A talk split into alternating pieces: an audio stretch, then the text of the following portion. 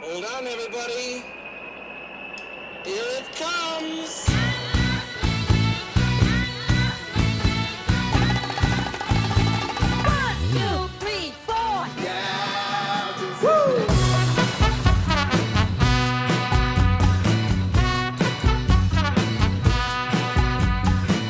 Forger son mental, avoir un gros mental, c'est dans la tête. J'ai fini au mental. Ou au contraire, j'ai explosé dans la tête. J'avais les jambes mais j'avais pas la tête. Vous avez déjà entendu ces phrases? Peut-être les avez-vous déjà prononcées vous-même. Le mental, on en parle beaucoup, mais comment le définir? Est-il possible de le définir? Dans cette série audio, je vous emmène à la rencontre d'athlètes d'ultra-endurance et de leur mental.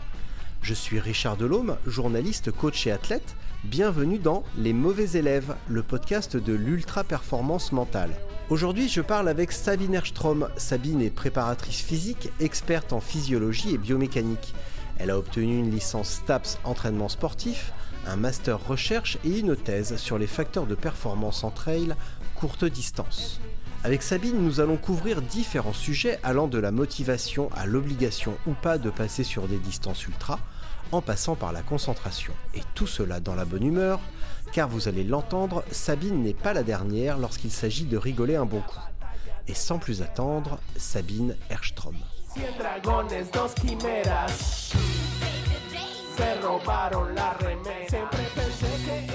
Bien. Est-ce que tu es prête, toi? Est-ce que tu es, euh, est-ce que tu es en, est-ce que tu es en grande forme? Bah écoute, j'espère.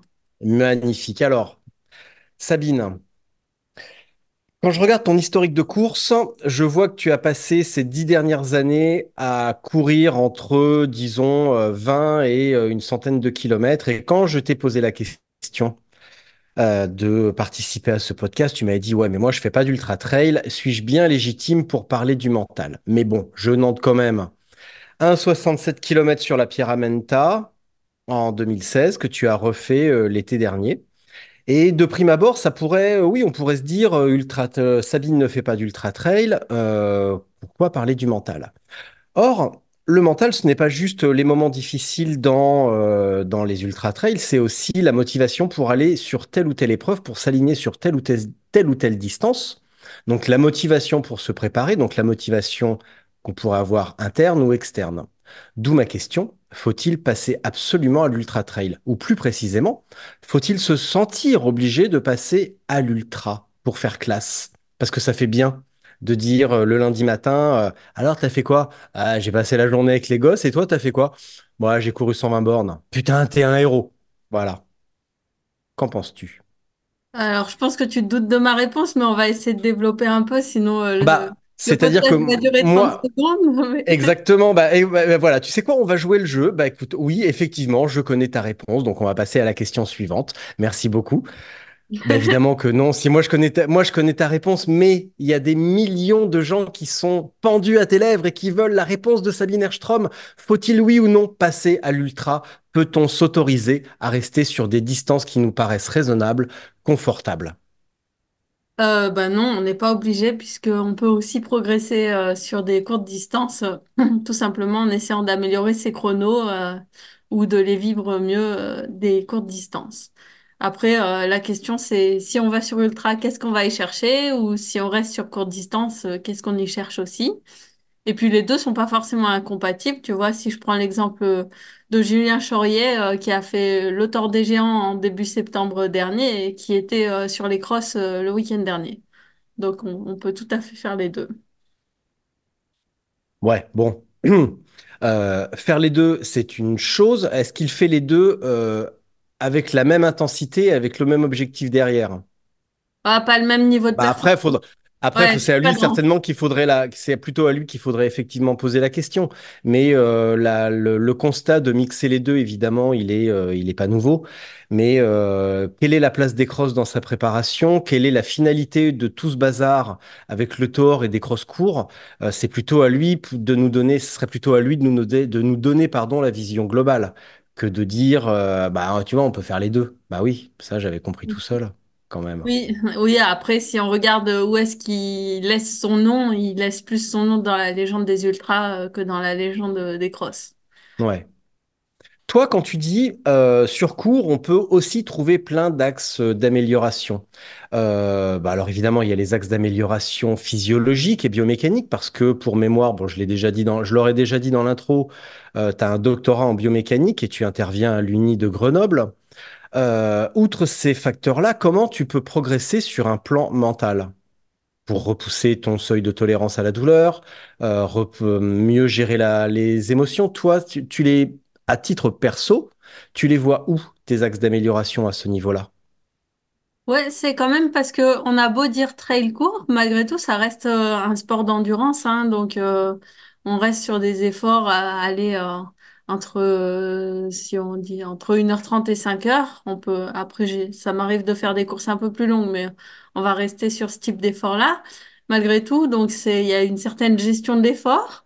Donc Ouais. soit si tu es sur les formats les plus courts, il faut T'as pas le droit vraiment de te relâcher pendant la course parce que le moindre moment où tu vas te relâcher, tu vas vite perdre du temps en fait par rapport euh, à des, c'est des secondes qui sont précieuses.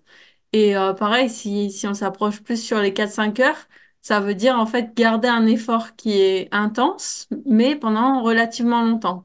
Donc je pense que euh, avec l'expérience, on peut beaucoup euh, progresser sur euh, le fait de rester concentré pendant l'effort, tu vois.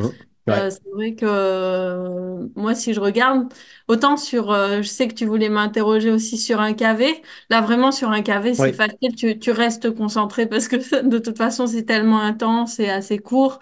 Tu commences pas à penser à, à plein de choses euh, pendant un KV. Sur, euh, sur une, un effort de trois quatre heures, c'est un peu différent. Euh, t'as vite fait de, en tout cas moi, pourquoi je dis tu, euh, moi, j'ai vite fait de penser à, autre chose, à ce que j'ai à faire, euh, les gens que j'entraîne, euh, des choses comme ça.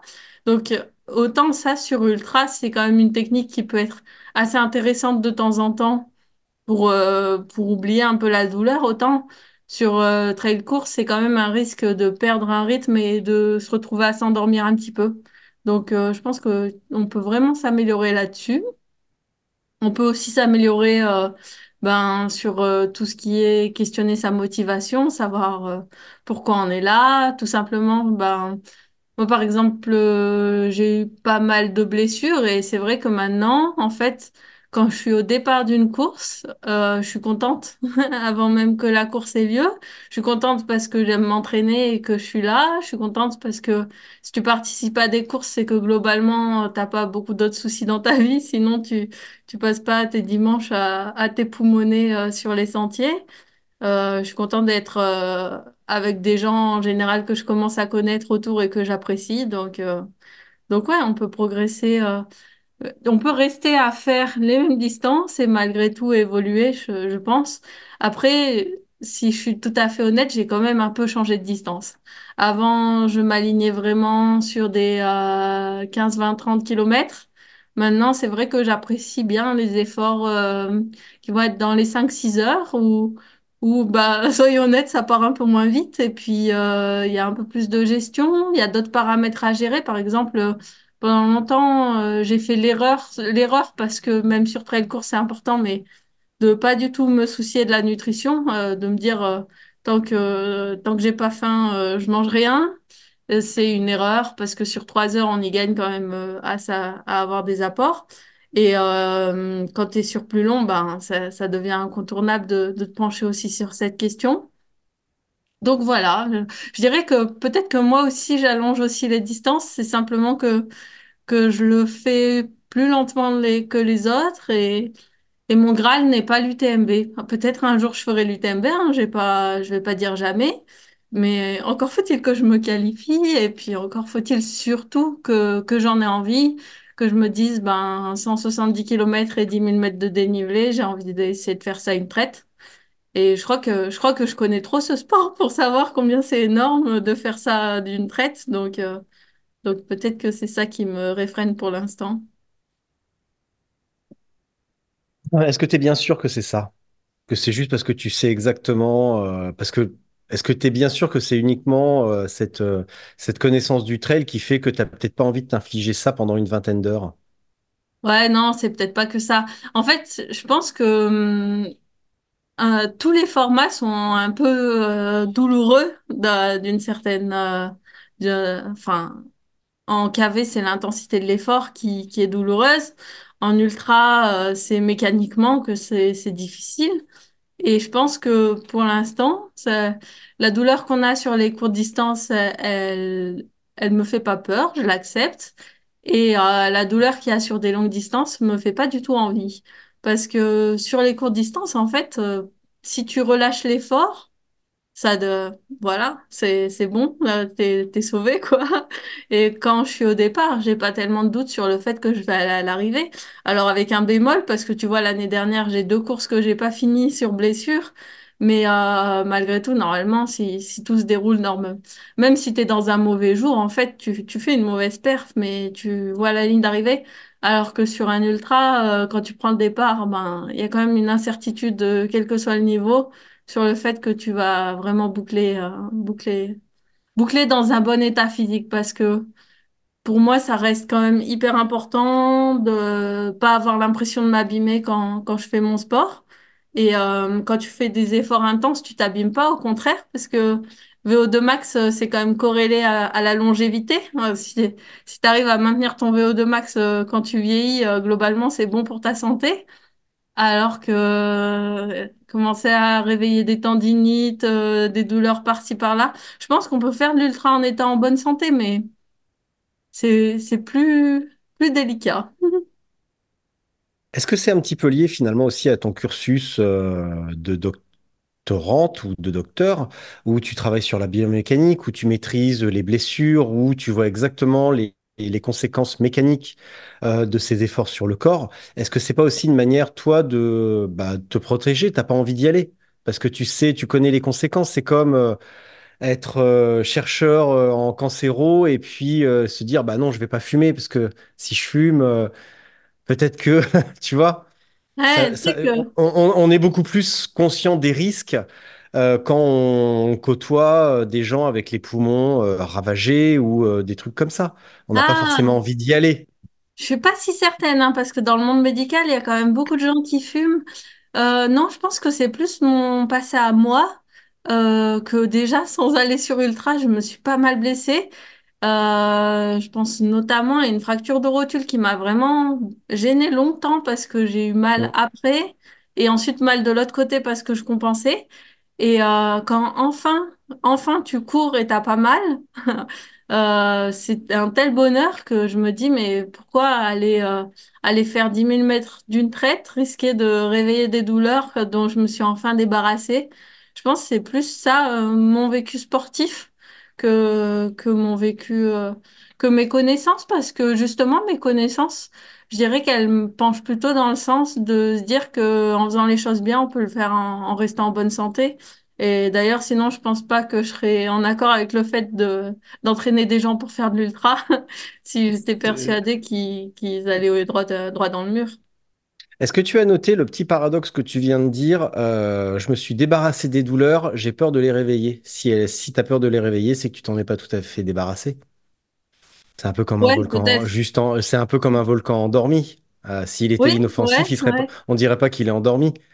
Oui, bah c'est vrai. Euh, je sais que par exemple, je sais que j'ai les rotules instables et c'est euh, quand même un facteur de risque de pouvoir avoir potentiellement un syndrome rotulien.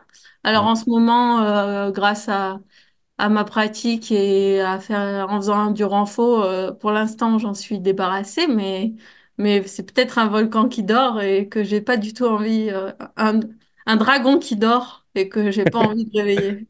T'as pas envie de réveiller la bête qui sommeille en toi, très bien. Parmi les athlètes qui, que tu entraînes, et donc eux qui sont clairement déterminés à faire euh, un ultra, quel que soit le nom de l'épreuve, euh, quelles sont les motivations que tu vois passer? Parce que si on se, si on se dit, est-ce qu'on doit absolument passer à l'ultra? Est-ce qu'on si on se pose la question, est-ce qu'on doit s'autoriser? Est-ce qu'on doit s'interdire? Ou est-ce que euh, quelle que soit la réflexion, toi, dans ce que tu observes, quelles sont les motivations qui poussent les gens à aller faire ça? Euh, Il y a deux choses. Sur une, enfin, Ouais. disons, sur euh, une distance, on va dire, euh, de une à deux journées ou sur plusieurs jours de suite, euh, quelles, quelles sont les... Qu'est-ce que tu entends, toi?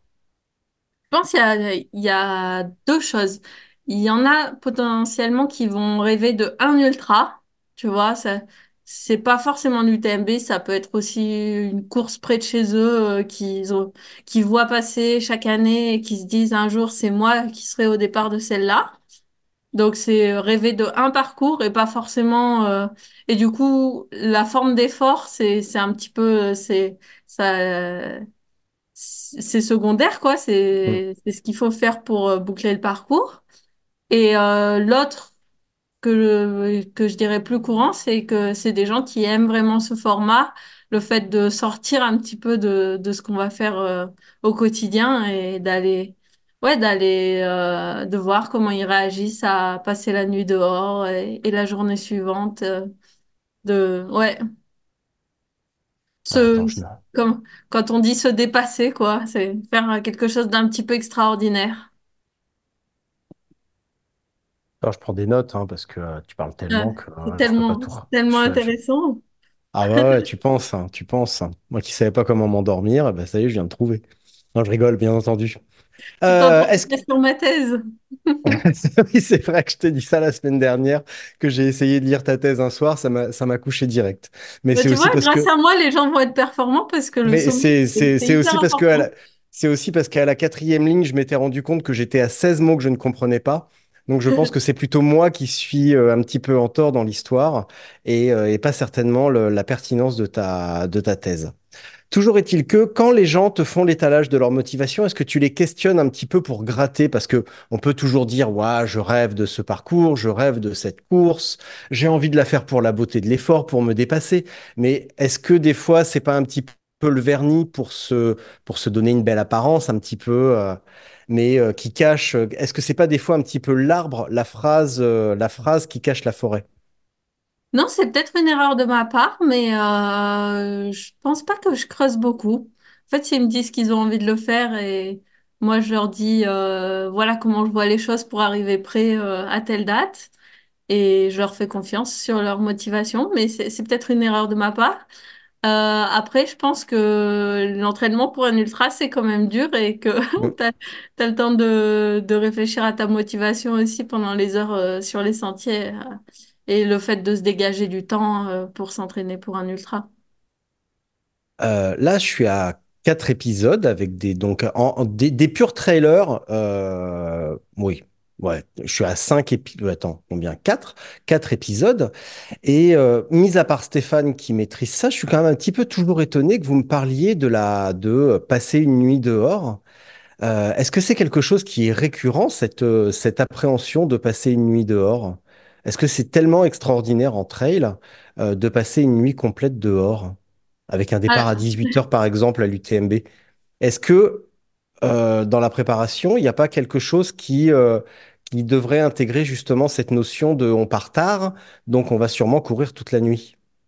ouais, alors l'angoisse, c'est pas du tout euh, de courir dans le noir, hein, c'est le manque de sommeil en fait. Et c'est vrai que c'est quelque chose. Qui s'acquiert globalement avec l'expérience parce que c'est quand même euh, délicat de mettre ça à l'entraînement. Tu vois, le- Hmm, les gens que j'entraîne, ils ont souvent des enfants en bas âge ouais. ou un quotidien déjà bien chargé. Si tu... Je vais pas leur demander de faire une nuit blanche en plus à un moment où c'est pas prévu, quoi. C'est plutôt euh, leur quotidien qui les entraîne, euh, notamment, tu vois, s'ils sont pompiers ou quoi, euh, déjà des, des nuits blanches, en fait, ils en font. Mais c'est pas la même chose. Franchement, c'est pas la même chose de travailler de nuit ou, ou de ou de courir toute la nuit en cherchant à faire une performance, c'est c'est un peu différent. Oui, je pense que je pense que la nuit c'est quand même vraiment un inconnu parce que ça implique des amplitudes de température grandes. C'est un moment où le corps a pas du tout l'habitude de boire et manger, donc euh, potentiellement tu peux avoir euh, mal au ventre et la peur d'avoir aussi sommeil euh, au, petit matin. Et c'est vrai que ça c'est quelque chose. euh, je pense que quand même le meilleur entraînement à ça, c'est de faire des ultras. euh, c'est ouais. Je sais pas ce que t'en penses toi. Est-ce que est-ce que tu tu dirais à quelqu'un euh, je pense que les gens que j'entraîne redoutent moins que moi hein, de courir la nuit. Mais est-ce que Ah, si, alors, si tu te alors, retrouves à, à entraîner quelqu'un comme moi, tu lui dirais ben écoute euh, pars ce soir, reviens demain matin et tu verras que t'as non, survécu. Non, je te le dirais pas comme ça. Si, euh, si on devait travailler, euh, si on devait travailler le- euh, cette trouille, je commencerais à te demander pourquoi toi tu as peur de courir la nuit. Avant de, te- avant de te dire ce qu'on pourrait faire, avant d'imaginer une solution, euh, je creuserai le pourquoi euh, de ta, de ta, de ta, de ta frousse nocturne. Euh, tu t'es endormie petite et tu avais peur qu'il y ait un clown sous le lit, c'est ça? Et tu as peur de le Euh, recroiser. euh. Alors, je vais te faire une confidence. Les premières fois que j'ai roulé de nuit, j'ai eu une peur euh, complètement irrationnelle euh, de croiser soit Voldemort, soit Batman. Alors ça, ça Parce- m'est pas venu à l'esprit, mais du coup, je vais avoir aussi peur. Non, j'ai pas du tout, j'ai pas du tout peur la nuit, surtout que maintenant j'habite à Lens-en-Vercors, donc euh, dans les bois, je vois pas du tout ce qui peut m'arriver la nuit, tu vois. Ba- Batman. Batman, Batman et Voldemort ne sont pas à l'Anse-en-Vercors, ça se saurait. Mais euh, par contre, euh, je déteste avoir sommeil, tu vois. Et euh, par exemple, euh, quand j'étais à l'internat, quand on faisait le mur, j'adorais faire le mur, mais je détestais le lendemain quand tu t'endors en cours, c'est horrible. Et, euh, et après, j'ai travaillé un peu de nuit aussi pendant mes études. Et c'était euh, le cauchemar. Les autres dormaient en avance pour, euh, pour arriver frais sur leur garde, mais moi, j'étais incapable de faire ça.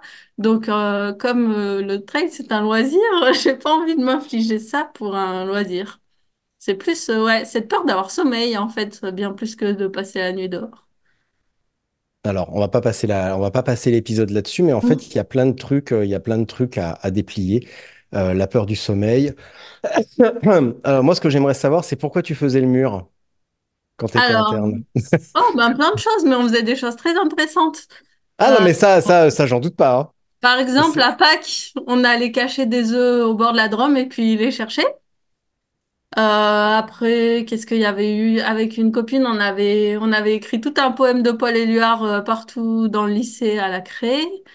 Euh, oui, globalement, on allait se promener. La, vie a dit est tellement plus intéressante la nuit que le jour, tu peux pas imaginer. Ouais, non, c'est, c'était sympa. Je pense que c'était surtout parce que c'était interdit, hein, mais rien de méchant. Bah, c'est ce que je vois. Puis en même temps, si tu as fait des trucs un petit peu euh, euh, de gangster, euh, de gangster de l'Isère, euh, tu vas peut-être pas me le dire, en tout cas, euh, pas au micro. Euh, moi, ce Non, que non, j'aimerais, sa- ce que suis pas un j'aimerais bien gangster. savoir, c'est où se situe le- la limite de ta zone de confort. On a tous une zone euh, avec un diamètre plus ou moins large. Euh, toi, ta zone de confort, ou plus exactement, où débute ta zone d'inconfort? Sur les longues distances, tu veux dire? Sur la course à pied, qu'est-ce qui te met particulièrement mal à l'aise? Qu'est-ce que tu n'aimes pas? Ça peut être des conditions, un terrain, euh, la nuit, le Ah, ouais. sommeil, euh, le manque d'alimentation. Il y a plein de bonnes raisons d'être dans l'inconfort. Toi, c'est quoi? Euh, je pense que mon plus gros inconfort, c'est la peur de se blesser. Du coup, euh, je suis pas à l'aise sur les terrains techniques, les plus techniques. Et, hum, et sinon, sur le long, en fait, moi, j'ai, j'ai- j'aime bien faire en plusieurs jours. Tu vois, avec une copine, on a, on était allé faire le GR20 en, cinq jours. Euh, j'avais vraiment beaucoup aimé. Et là, cet cet été, on va refaire ça sur, euh, sur une partie du Tort des Géants, parce que le Tort des Géants, c'est tellement long, tu vois, on peut pas le... Même en cinq jours, euh, ce serait, ce serait très ambitieux. Mais euh, ouais, alors, c'est les terrains techniques en course hein, que, que j'aime pas trop, parce que à, à l'entraînement, j'aime bien, c'est, c'est des environnements qui sont beaux. Mais euh, quand il s'agit d'être chronométré sur des terrains trop techniques, non, je suis pas très à mon aise. Qu'est-ce qui te bloque, à part cette peur de se blesser? Oh bah c'est principalement ça et et puis euh, et puis j'aime bien quand ça va vite. Et du coup euh, quand j'ai l'impression d'être à fond et qu'en fait je suis à 6 km heure tu vois je, je perds un peu patience. Est-ce que c'est quelque chose qui va te faire perdre ta, ta concentration, justement, où tu vas te dire, Ah, putain, je me traîne, ouais saloperie de, ouais. cailloux, ah c'est quand même, ouais c'est ouais quand même pas compliqué de passer un petit coup de balai et de faire une piste, une piste bien clean quand même. Euh, Bordel. ah ouais, bah, les Suisses à Sierzinal, ils font ça. Ils coupent la pelouse et après, ils, ils passent avec le ventilo pour enlever la pelouse qui, qui est entre eux et tout pour que, pour que le parcours aille plus vite. Qu'est-ce qui te fait perdre ta concentration, justement? Euh, ouais, ça, je pense que ça, ça me fait perdre ma concentration, ouais. Euh, et glo- plus globalement, quand, quand j'ai l'impression de, de plus avancer, ouais, c'est là que, c'est là que je perds ma concentration. Enfin, l'impression ou, tout simplement que j'avance plus, hein, parce que ça, c'est pas qu'une impression des fois. Et c'est vrai que ça, tu- ça, tu vois, je pense que c'est quelque chose sur lequel, euh, j'ai progressé aussi d'accepter de se faire passer euh, par quelques filles et puis euh, et puis voilà. euh, soit elles sont meilleures et je les rattraperai pas, soit soit c'est euh, juste passager et je les rattraperai, mais à beaucoup moins me laisser affecter euh, par ce qui se passe autour. euh, ça c'est c'est quelque chose, je pense, euh, que qui est vraiment venu au fur et à mesure. Ça t'a pris du temps justement d'acquérir cette carapace contre les, bah, un petit peu les agressions extérieures, Ouais, je tu, tu te fais, tu te fais doubler, et puis là, tu as le doute qui arrive, et tu te dis, Ah, qu'est-ce qui m'arrive, j'avance pas aujourd'hui. Et puis, euh, bon, si après la course, on fait un débrief et qu'on déplie un petit peu, qu'on détricote le truc, on se rend compte souvent qu'il y avait une bonne raison, euh, à cette baisse de régime, mais sur le coup, on n'a pas le recul. Donc toi, maintenant, combien de temps il t'a fallu pour acquérir un petit peu cette carapace où tu te dis, où tu te dis même rien, où tu te fais passer, mais tu restes focus sur ce que toi, tu as à faire? Ah, je saurais pas dater. Je pense que c'est vraiment avec le temps que... C'est vrai C'est que si petit je à petit. repense aux années en arrière, tu vois, les jours où, où j'étais pas dans un bon jour, j'étais là à me refaire euh, toute la prépa. Pff, Ah, j'aurais pas dû faire ça, j'aurais dû faire ci, et gna, gna, gna. Alors que maintenant, euh, j'accepte euh, l'état du jour et puis euh, ça n'empêche pas de réfléchir après à ce que j'aurais pu faire, Oui. mais pas, pas pendant la course, quoi. Mm, Oui, mais Pendant la course, après, euh, ouais.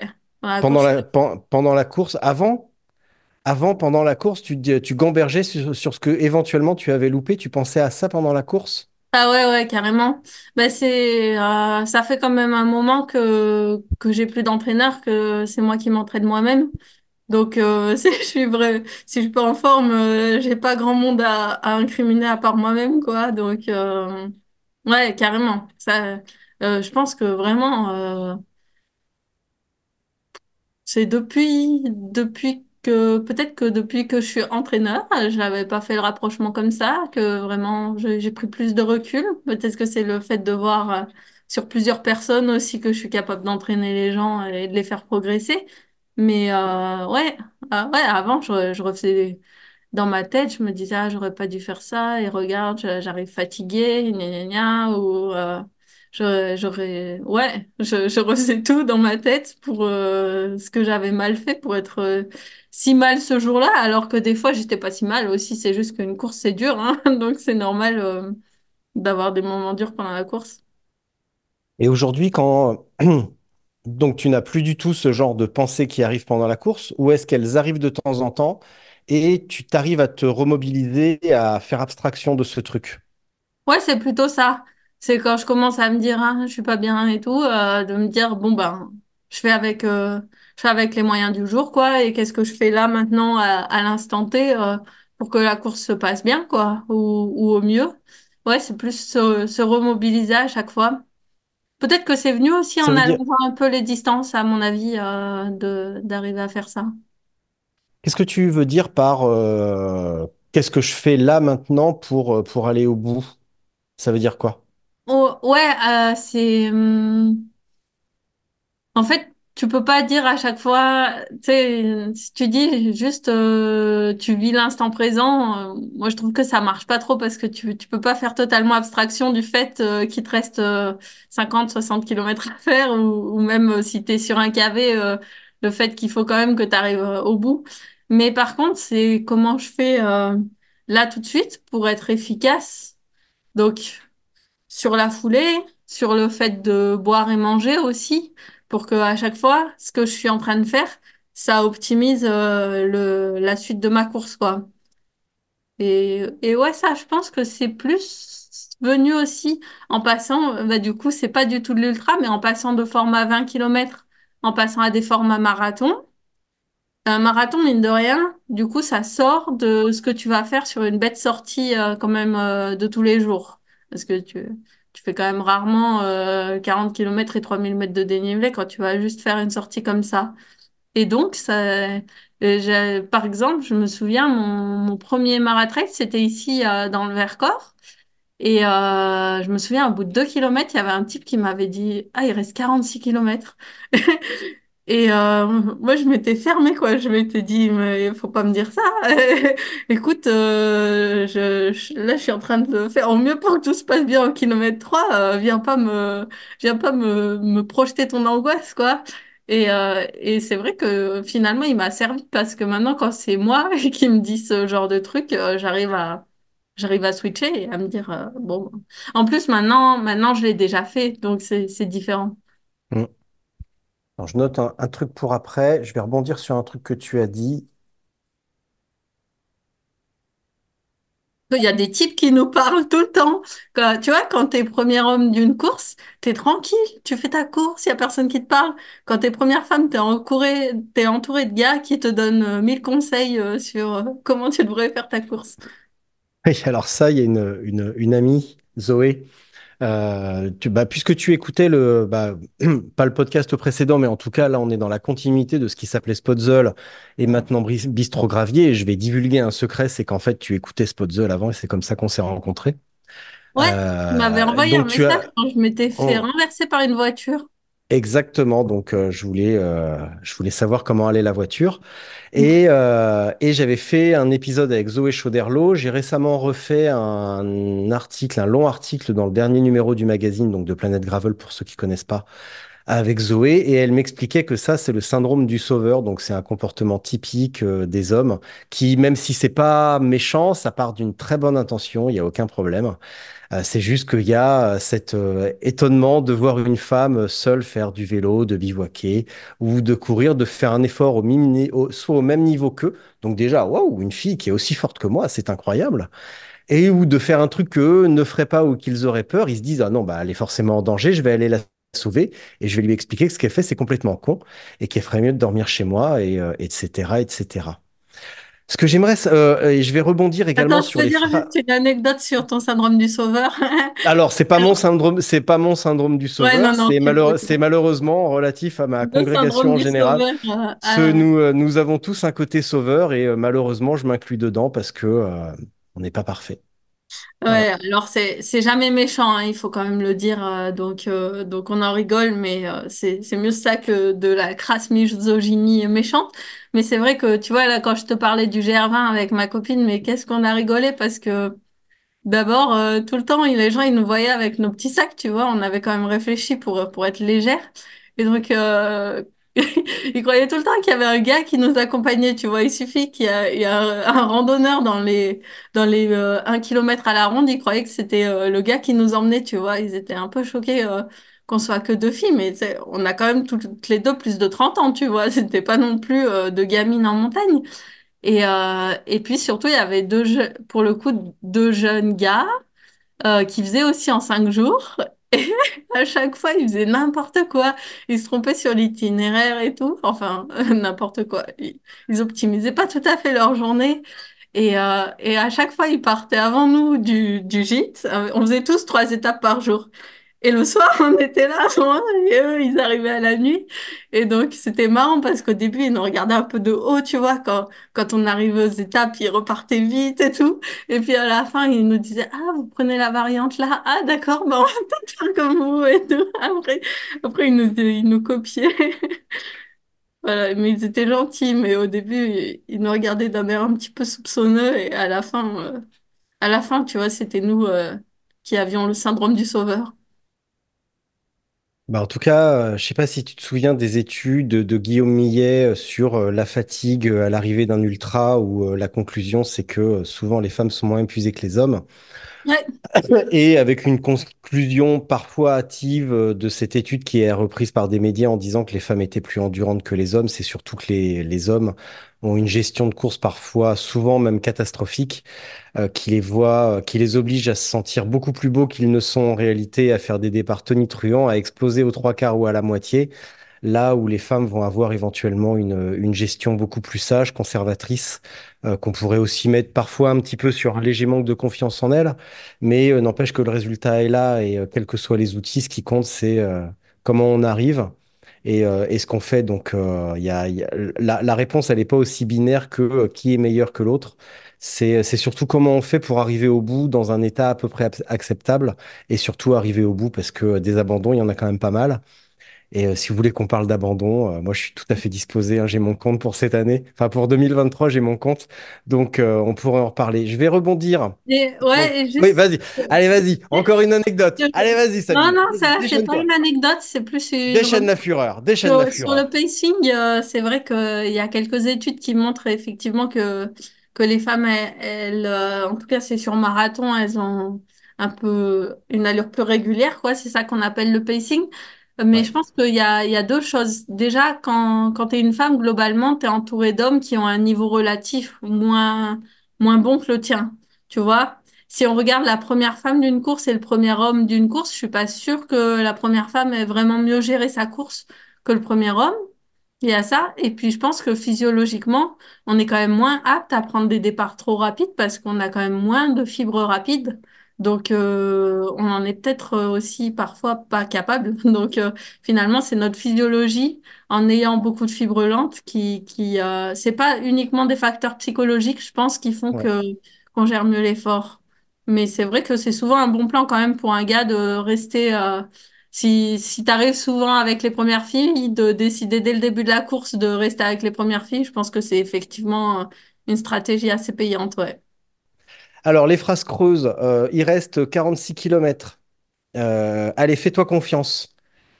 Euh, tu peux le faire. Hein? Ça, ça t'inspire quoi, ce genre de phrases un petit peu creuses? qui sont pas dites Ben, méchamment, mais qui, comme tu le disais, ça te donne pas plus d'indications sur qu'est-ce que tu dois faire. Fais-toi, si je te dis, allez, vas-y, Sabine, fais-toi confiance.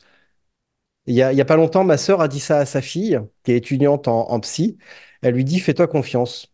Je suis monté sur un, un peu sur mes grands chevaux. Je lui dis, mais tu peux pas être plus précise pour expliquer ça? Parce que ça veut rien dire. Tu t'expliques la finalité, mais t'expliques t'expliques pas le processus qui mène à cette finalité. Donc, le processus, c'est quoi? Pour être ouais, plus confiant. c'est pas bête, j'espère que j'ai pas dit moi-même des phrases creuses du coup. Plutôt que de dire fais-toi confiance, je dirais qu'il faut ramener la personne, lui montrer ce qu'elle a déjà fait effectivement. Pour, euh, tu vois, au lieu de dire fais-toi confiance, ben, regarde, tu avais fait un 30 km et tu l'avais bien géré, donc pourquoi tu gérerais pas bien ce 45 km et, pareil euh, pour, euh, pour un petit peu toutes les distances je pense que ouais, c'est, c'est ramener la personne à des choses que effectivement elle a déjà fait qui sont bien passées pour lui donner confiance en fait. Mm. Est-ce que toi, là, on a parlé un petit peu du, euh, on va parler un petit peu du découpage et de, euh, de ta, con- de ta capacité de concentration sur ton action et sur la technique. Euh, est-ce que tu as, est-ce que tu, tu découpes, comment tu découpes? Si on reprend cette phrase creuse, allez, plus que 46 km, qui est quand même une petite pointe de méchanceté, euh, comment tu découpes ta course pour euh, justement oublier la finalité et te concentrer sur le processus? Donc, tu as la technique, tu as l'alimentation, l'hydratation mais tu as aussi euh, le découpage euh, géographique, on va dire, de la, de la course. Comment tu découpes? Ouais, ben Pour ça, pas, pour pas te dire, euh, ah, il me reste 80 kilomètres. Ah, Ouais, c'est assez. En trail, c'est quand même assez évident puisqu'on a des ravitaillements en fait. Euh, donc, tu vois, par exemple, sur euh, le 80 km des Templiers, euh, je m'étais dit, bah, jusqu'il y a un ravitaillement là qui est vers le kilomètre, euh, un petit peu avant le kilomètre 50. Je m'étais dit, jusqu'à cet endroit-là, en fait, je m'occupe pas de ce que font les filles autour. Je, je reste dans ma bulle et j'arrive dans le meilleur état possible euh, à cet endroit-là. Et, après, la course commence. Euh, donc, en plus, je me l'étais pas dit tout seul. Hein, j'ai rien inventé. Hein, c'est ce qu'il dit sur les Templiers, c'est qu'il faut arriver à cet endroit-là en étant encore bien.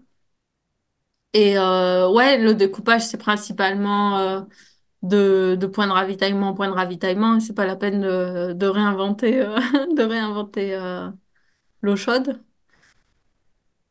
et quand tu es un petit peu dans le mal, comment tu découpes? Alors, tu te, quand tu es un petit peu dans le mal, euh, tu te concentres sur ta foulée, sur ta technique, sur un aspect biomécanique que tu maîtrises. Euh, comment tu découpes le parcours en plus petites sections? Est-ce que tu le découpes et comment tu le découpes pour euh, te dire, bah, pour, passer ce mauvais moment? Ouais, là pour le coup, je pense que c'est la montée suivante, la descente suivante, le plat suivant, tu vois, c'est par rapport au, au profil de la course, ouais.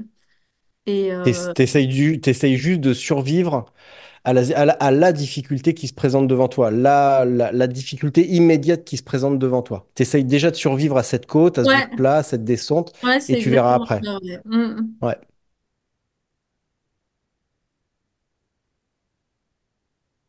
Et ça peut être, ça peut être que t'es pas bien, et ça peut être aussi des fois que, que tu sens que t'es pas mobilisé, tu vois. Ça veut dire quoi, pas être mobilisé? Euh, que t'es pas à fond. Euh, Ça veut quand- dire quoi, pas être, ça veut dire quoi, pas être à fond? Non, je suis que désolé, mais euh, que t'es pas en train d'optimiser les choses justement euh, pour, pour aller le plus vite possible à cet endroit-là. Euh, tu peux soit t'en rendre compte tout seul, soit parce que euh, voilà, tu te fais passer par quelqu'un et en fait euh, t'arrives à suivre. Donc ça veut dire que t'étais pas à la bonne allure, quoi. Et euh, bah, est-ce que c'est pas lui qui est en train de se mettre dans le rouge? Et puis, est-ce qu'il faut absolument essayer d'aller le plus vite possible? Dans ce cas-là, tu fais un départ au sprint et puis tu essayes de tenir ton allure. Tu vas gagner Ouais, ouais, l'UTMB c'est ce devant les mecs. c'est ce qu'on disait tout à l'heure, c'est le plus vite possible euh, en assurant le fait euh, que, que la suite se passe bien, ouais. Mais euh, je sais pas, par exemple, euh, sur euh, tu vois ce que c'est l'OCC, c'est le Oui, format 50 bien sûr. km de l'UTMB. Ouais, Euh, Il y avait eu un, un passage ouais, où, où j'étais pas très bien, euh, j'avais, j'avais mal au ventre, je me sentais pas efficace, quoi, comme ça nous est tous arrivé en course. ouais, Et euh, après, on arrive euh, dans une montée raide et longue. Donc, globalement, c'est c'est plutôt des, des passages qui m'avantagent. Et j'allais mieux et, et j'avançais toujours pas. Et donc, je me disais, non, mais là, Sabine, parce que moi, je me tutoie. Il paraît qu'il y a des gens qui, se, qui parlent à, la première personne dans leur tête. euh, moi, je me tutoie. Donc je me disais, euh, Sabine, là, maintenant, c'est ici qu'il faut avancer, quoi, parce que c'est ici que tu, tu dois gagner du temps. Et euh, énerve-toi un peu. Parce que ouais, je me sentais molle, quoi. Et là, j'ai j'ai cherché un truc, tu vois, je me suis dit, énerve-toi un peu. Et je me suis dit, qu'est-ce qui m'énerve? Darmanin m'énerve. Et du coup, tu sais, j'étais là avec mes bâtons, je pensais à Darmanin. Et j'ai appuyé, mais fort. Et j'ai rattrapé du monde, hein, comme ça, grâce à Darmanin, euh, dans cette montée de l'OCC. Et euh, je pense que, hum, alors, t'es pas obligé de penser à Darmanin, mais des fois, d'a- d'avoir comme Ah, ça la, la colère, euh, la colère, euh, c'est peut-être pas très sain, mais c'est c'est un moteur puissant. Donc euh, des fois, de s'énerver un petit peu, euh, ça ça marche aussi, quoi. Ah, tu me fais regretter d'avoir effacé mon compte Twitter, euh, nouvellement X. Faut préciser maintenant, quand tu parles de Twitter, faut dire que maintenant ça s'appelle X. Mais là, tu vas, tu me fais, tu me fais regretter, parce que sinon j'aurais mis un tweet mémorable. euh, Gérald Darmanin, sauveur des il aurait, ultra-trailers. il aurait écouté ton podcast, quoi. ça. Alors, c'est très gentil hein, de me, de me prêter ces, ces qualités-là et cette vastitude d'audience, mais à mon avis, il a autre chose à foutre que de m'écouter. À mon Et avis, ce serait bien des fois qu'il t'écoute et qu'il fasse un peu moins de politique, euh, ça ferait du bien. bah, ouais, on pourra avoir ce débat une autre fois, ça me... Ouais, Merci. on aura Voilà. une, pas une autre Voilà, fois. voilà. Bref, est-ce que dans un mauvais jour, tu fais forcément une mauvaise perf? Est-ce qu'il y a, est-ce qu'il y a une corrélation directe entre le fait que ce jour-là, t'es pas bien, t'as pas envie, et que tu vas faire une mauvaise perf, sachant que des mots même de Kylian Jornet, c'est les jours, peut-être plus maintenant, mais auparavant, quand il était malade, c'est là qu'il était le meilleur. Ah ben, moi, Alors, je... inutile, disclaimer, disclaimer, attention. Voilà, je, je- j'avertis, la phrase «Oui, mais c'est Kylian» est interdite. Ah ouais, je- alors euh, oui, mais je suis Sabine. Donc euh, moi, ça m'a... Non, je dirais qu'en tout cas, les jours où je fais des bonnes perfs, c'est des jours où je me sens bien. Donc euh, il y a quand même un petit peu une corrélation. Après, c'est vrai qu'il y a quelque chose, c'est que je pense qu'au bout d'un moment, si tu as un niveau, entre un bon jour et un mauvais jour, la différence n'est pas si énorme que ça. C'est juste qu'il y a des jours où tu vas bien vivre le truc et où ça va te sembler plus facile et d'autres jours où ça va être euh, plus pénible du début à la fin. Mais finalement, la performance, une fois que tu as un certain niveau, je, je suis pas certaine qu'il y ait un, écart si grand entre un bon jour et un mauvais jour. Alors, comme tu avais écouté l'épisode avec Stéphane, tu as certainement noté qu'on en a parlé, qu'on a parlé de niveau moyen. Et en fait, c'est ça le repère, c'est euh, que miser sur un jour exceptionnel où on va avoir la forme de notre vie, où tout va être parfaitement aligné, que tout va bien se passer, Ça arrive très rarement dans une année et euh, bah, pareil dans une carrière. Donc il vaut mieux miser sur euh, un jour où on va être un peu moyen, pas terrible, mais tirer le meilleur de cet état-là. Et euh, éventuellement, en ne s'attendant à rien, et ben c'est là qu'on va avoir une bonne surprise. Combien de fois on s'est dit, euh, où on a pu lire, entendre, euh, je m'attendais à rien et je me sentais hyper bien et c'est venu et c'était mortel. Et les fois où j'essaye, j'y arrive pas. Euh, donc, est-ce qu'il faudrait pas mieux des fois se concentrer et juste espérer d'être pas trop mal, un peu moyen, et, euh, et laisser les choses se faire euh, naturellement et laisser le miracle arriver, Ah, plutôt mais que vouloir être complètement. absolument euh, être extraordinaire un jour.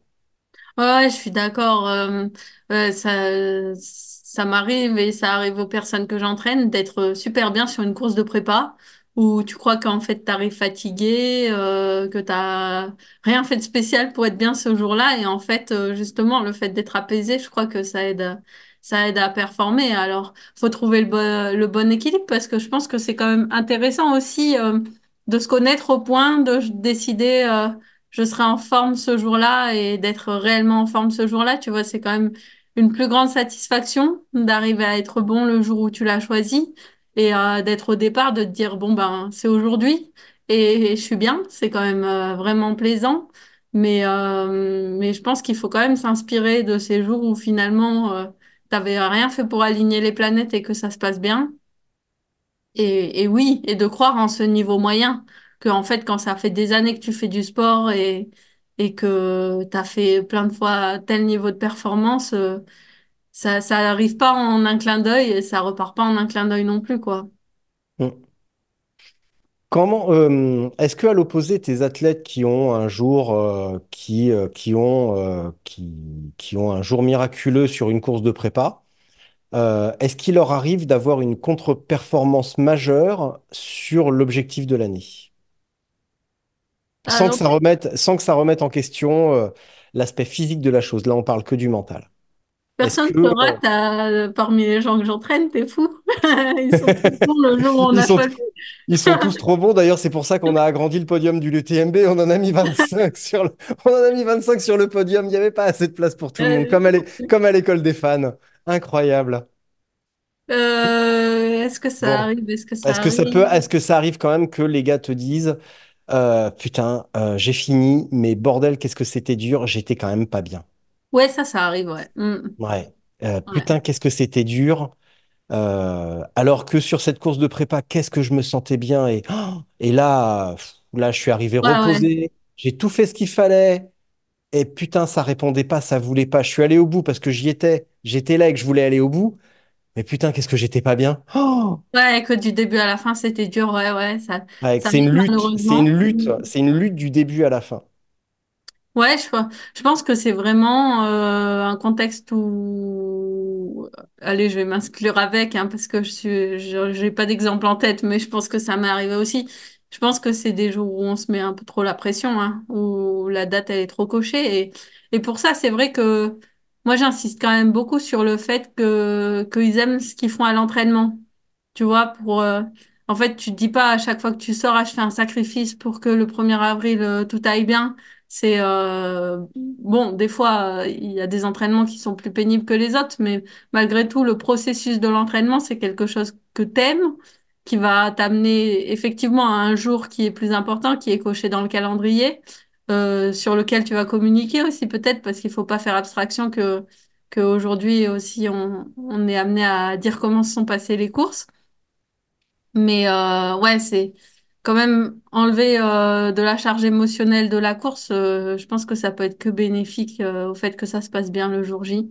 C'est pas faire semblant que c'est un jour comme les autres parce que c'est pas vrai, tu vois. Quand tu arrives la veille de course, tu, tu vas chercher ton dossard, tu vois tout le monde qui est un peu dans l'effervescence et tout. Tu peux pas faire comme si c'était un jour normal, mais juste prendre du recul et ben, en plus, moi, les gens que j'entraîne, euh, c'est, c'est des gens qui sont des amateurs. Donc en fait, si la course se passe pas bien, euh, t'es déçu, mais, mais ta vie euh, n'est pas changée euh, du tout au tout parce que la course a été plus difficile que prévu, quoi. Comment tu travailles justement cette, cette appréhension? Alors, toi, à titre perso et avec tes athlètes, cette appréhension de on va sur un objectif, on va sur une course qui est quand même préparée, un truc qui demande une logistique. Euh, un investissement financier, un sacrifice éventuellement familial ou euh, social, enfin qui demande plein de contraintes pour aller faire un tour de vélo ou un tour de course à pied un jour. Euh, comment tu les fais bosser justement cette, cette prise de recul, cette baisse de la pression, cette, ce côté je relativise ce que je fais ici, sans rentrer dans l'autre phase creuse, non mais c'est bon, t'inquiète, c'est que de la course à pied. Ouais, bah c'est deux choses. C'est ce que je te disais euh, de vraiment aimer l'entraînement. Et donc, euh, quand tu arrives sur la ligne de départ, que t'es pas blessé, que tu es en forme, finalement, tu as, déjà gagné plein de choses à- avant même d'avoir pris le départ. Et euh, l'autre chose, c'est que tu l'as choisi, quoi. Tu as, choisi de faire cette course qui te fait envie. euh, mais ouais, t'es, t'es là de ton plein gré, donc c'est quand même... Certes, c'est difficile, hein, la course, euh, quand on cherche à faire une performance, mais par rapport au- aux autres épreuves de la vie, tu vois, si, si t'as une maladie ou que tu perds quelqu'un de proche, ça, c'est, c'est une épreuve, mais tu l'as pas choisie. Alors qu'une course, aussi dure soit-elle, euh, c'est toujours toi qui choisis d'être au départ. Donc, euh, euh, profiter, c'est peut-être un peu... euh, certes, il y a des moments où tu profites pas, franchement, si t'as mal au ventre, euh, qu'il te reste euh, 50 kilomètres et que, que t'avances plus, tu profites pas à tout instant. C'est... Mais, Oui. mais tu profites du fait euh, que tu as choisi d'être là et que tu seras content à l'arrivée aussi, que, tu vois, de, de se dire... euh, je sais que... hum, Il y en a beaucoup pour qui c'est important de se dire, euh, voilà, après la course, avec ma famille, on va tous aller faire une pizza euh, ensemble et tout, ça va être bien, quoi. Et de, de savourer cette après-course. Aussi, ouais, ça, c'est quelque chose d'important, je trouve. C'est que une fois que tu as une course importante qui est passée, de, de prendre le temps de se dire, euh, OK, euh, Soit ça s'est bien passé, soit ça s'est pas bien passé, mais voilà tout ce que j'ai fait à l'entraînement, voilà comment s'est passée la course. Prendre le temps de la digérer au lieu de directement euh, se remobiliser sur un autre objectif, c'est un peu dommage parce que euh, moi je sais que par exemple dans ma vie de tous les jours, tu vois, pendant ma thèse, c'est un regret que j'ai, c'est que j'ai l'impression qu'à chaque fois qu'il y avait enfin un truc bien, un article qui, qui sortait, une manip qui se finissait et tout, je prenais même pas le temps de me dire ah c'est on a, on a fait un bon pas. En fait, j'étais déjà dans, dans les soucis d'après, quoi. Et, euh, et c'est quand même dommage, quoi, parce que ça, tu perds, tu perds plein de, plein de bons moments à, à pas juste te dire, euh, ah ben ça, ça c'est bien, euh, même de dire je suis, je suis fière de ça, euh, sans, sans que, sans prendre la grosse tête pour autant, quoi, de, de dire je me suis investie dans quelque chose et, et ça a mené quelque part, quoi. Mm. Bah, c'est un petit peu euh, l'équivalent de, euh, de se focaliser, ce que tu racontais, pardon, ce que tu expliquais tout à l'heure sur se concentrer sur, euh, sur son pas, sur la technique, sur la foulée, sur l'alimentation. C'est euh, bah, c'est le processus qu'il y a derrière la phrase creuse, mais vis le moment présent ou fais-toi plaisir. Euh, c'est, c'est finalement ça, c'est après le moment qu'on attend, espérer, savourer avec des petits, ça fait un peu Amélie Poulain de dire ça, mais avec des petits bonheurs de la vie. Bah ouais, ouais, Euh, de, de se dire à un moment, ah ben là je cours et, tout se passe bien et c'est quand même trop chouette, c'est bien quoi, ça fait du bien. Euh, moi la dernière fois que j'ai vécu ça, je sais pas, c'était pendant le marathon de Lyon. J'étais en forme, euh, il y avait du monde dans la rue pour nous encourager, des groupes qui jouaient dans Lyon.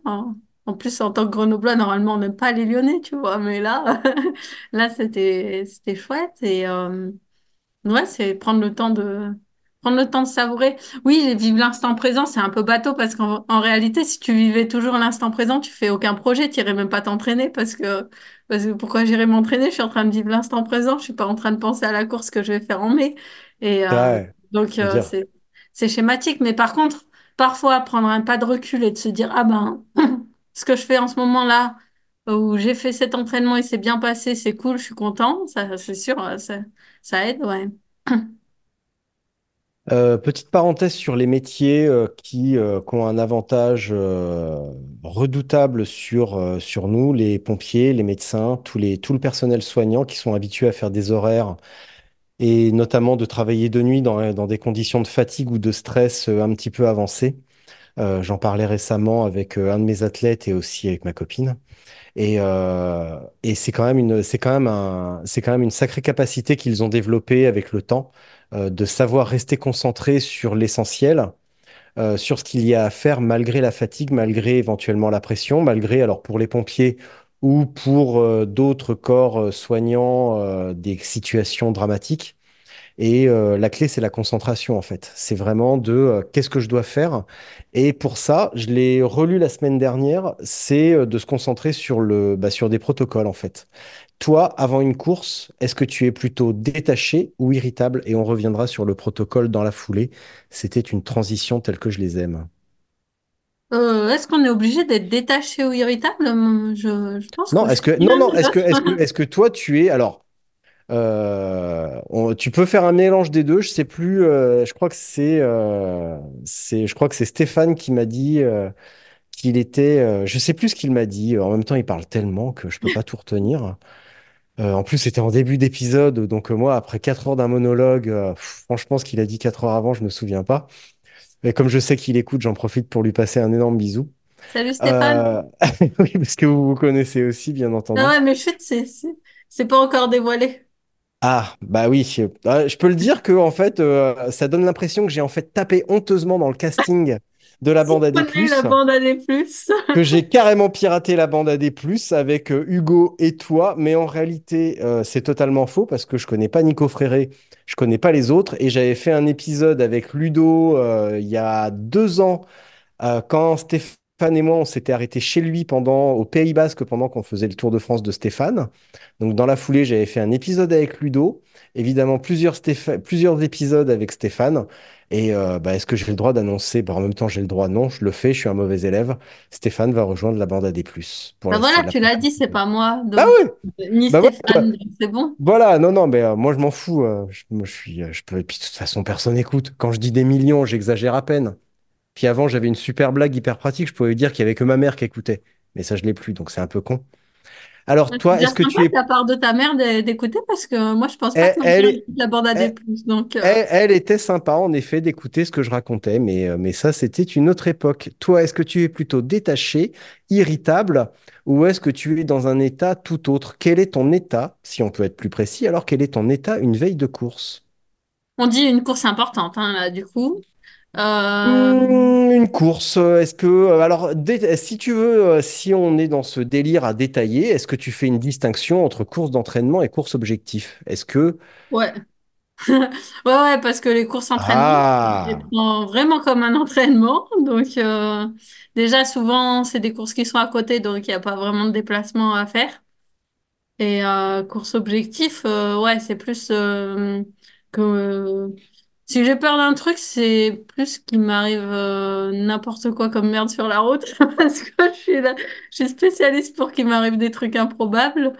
Euh, mais euh, je pense que quand même, autant je suis stressée dans la vie, tu vois, pour euh, tout ce qui était scolaire et tout, euh, vraiment stressée, autant euh, j'arrive à laisser quand même le sport à sa place et euh, je suis quand même forcément un, un peu tendue, quoi. Avant une course, euh, je vais peut-être moins bien dormir le soir, euh, la veille de la course ou des choses comme ça.